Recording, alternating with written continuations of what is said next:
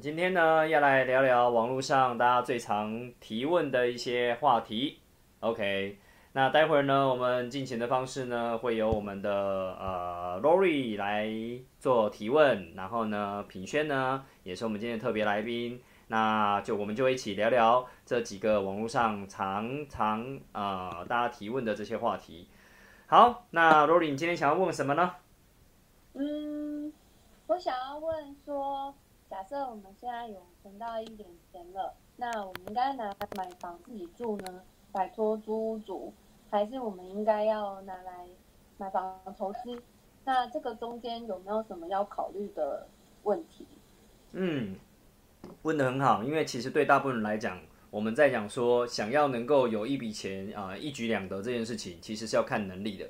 所以这样进阶的问题，我们通常会鼓励说，你一定要写好财务报表，找有经验的教练去提问，那才会得到属于你专属的答案。但我们今天还是试着回答有一点像公版的东西。好，那对于一般人来讲，最常最常想要了解的就是说，诶，像刚刚讲的，我到底要自住，还是我要买房收租，是吧？嗯，收租，OK。那我们接下来就会去想想说，诶，如果自住，我们假设去买一间，呃，我准备了一笔头期款三百万，含装潢款差不多要了，呃，一般买一千万的房子自备两百万，呃，然后装潢一些些啊，大概三百万。好，假设我们有机会贷款到九百万，这样好不好？啊，所以加起来会是多少？就一千两百万啊。假设买这间一千两百万的房子啊，我们也装潢了。那但是呢，遇到一件事情，就是你九百万买下去了，是不是我每个月要还款四到四点五万的这个本利摊每个月？那这时候呢，就要来问问说，哎，Rory，你这问这个问题，那我就要反过来问你啦，那你每个月如果要还房贷四到四点五万，OK 的吗？吃泡面应该可以。啊，吃泡面应该可以，是也不用吃泡面的，就是大家去衡量，就是我们做这件事情后面我们要先思考到，那我们才去买这个房子。好，那我们先假设你可以了。好，那这时候呢，我们就会来去思考说，对于有一些人来讲，他是没有办法的，那怎么办？啊，就是那我负担不起，那我就建议你不要买哦，真的租房子就好了。有些人就会问说，那我可不可以用宽限期？哎，宽限期也顶多两三年，所以那个风险还是高的。好，那这时候再回来，除了自住的选择以外，那我们当然还有买房收租的选择。那买房收租，你可能要稍微加多一点点，在我们习惯的操盘里面，maybe 你要拿出四百万，然后一样贷款九百万。好，那我们刚刚是不是讲，如果贷款九百万，那我是不是四到四点五万的每个月我要去付所谓的本利摊的这件事情？好。那比较关键的就是，我买房收租的话，我可以收租六万块。OK，那你就会发现，我就可以拿来负担得起我的本利摊。我的建议，就算你要做到买房收租这件事情，你都要让你的租金大于你的本利摊。那这样你是不是就无后顾之忧？这个房子就会有人帮你养，然后你自己就可以存下自己的钱以外，你还能够让房子去帮你存钱，有没有？扣完之后，你每个月还可以存下一些钱，所以不止存下了这些钱，速度变快了啊。那你接下来有机会，你可以在经过三年的时间或五年的时间，那存了一笔钱，那你就可以再来买自住的房子。所以实际上呢，会有所谓先跟后哦，对我比较会鼓励先跟后的问题。那只是说这个先跟后之间是不是要隔两到五年的时间，那就因每个人的能力有关。OK，好，所以通常如果你只有一笔钱，我会认为。啊，在没有那么强烈需求要买自住的情况下，你可以先买房收租，然后加快你的存钱速度，然后呢，再规划第二间我们买自住的房子。OK，那这样你会有什么？讲到这边，你有没有什么疑问？我想到的是，就我要先拿得出四百万。所以钱还要存的够多才可以。对，所以呢，对于有一些呃，就是网友常常会讲说啊，如果有四百万，那早就去买了嘛。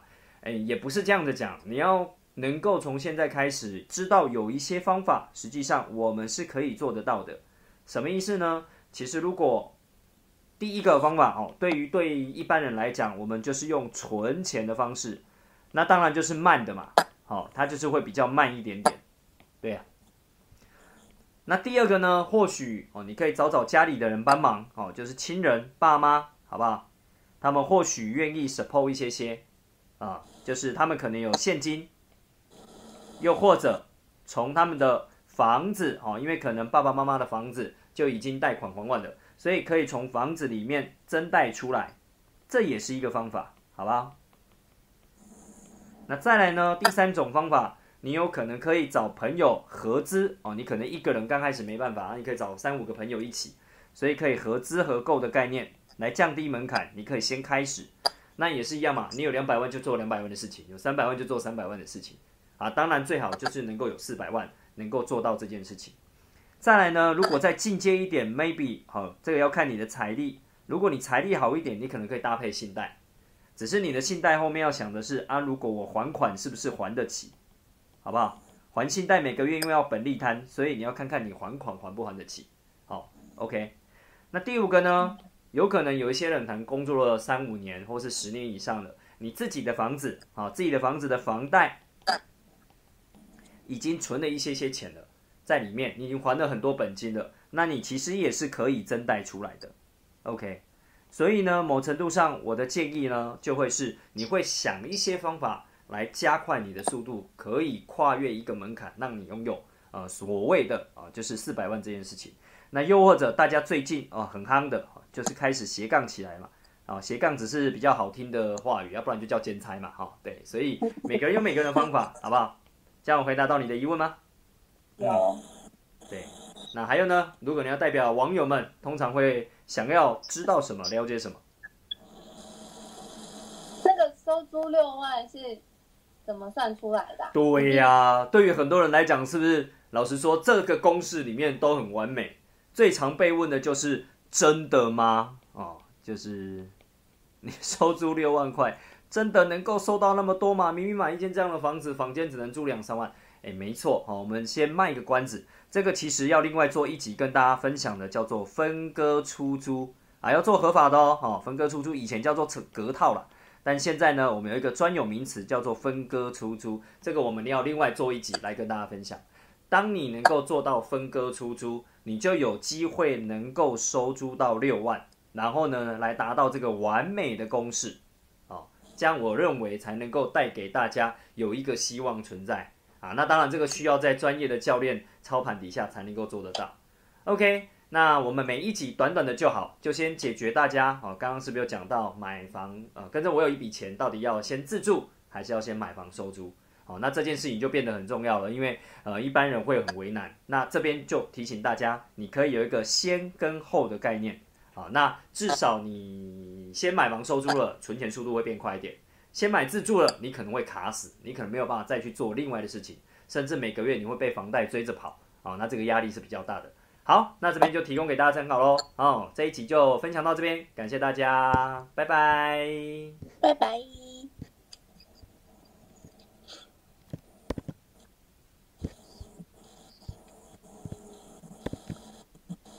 所以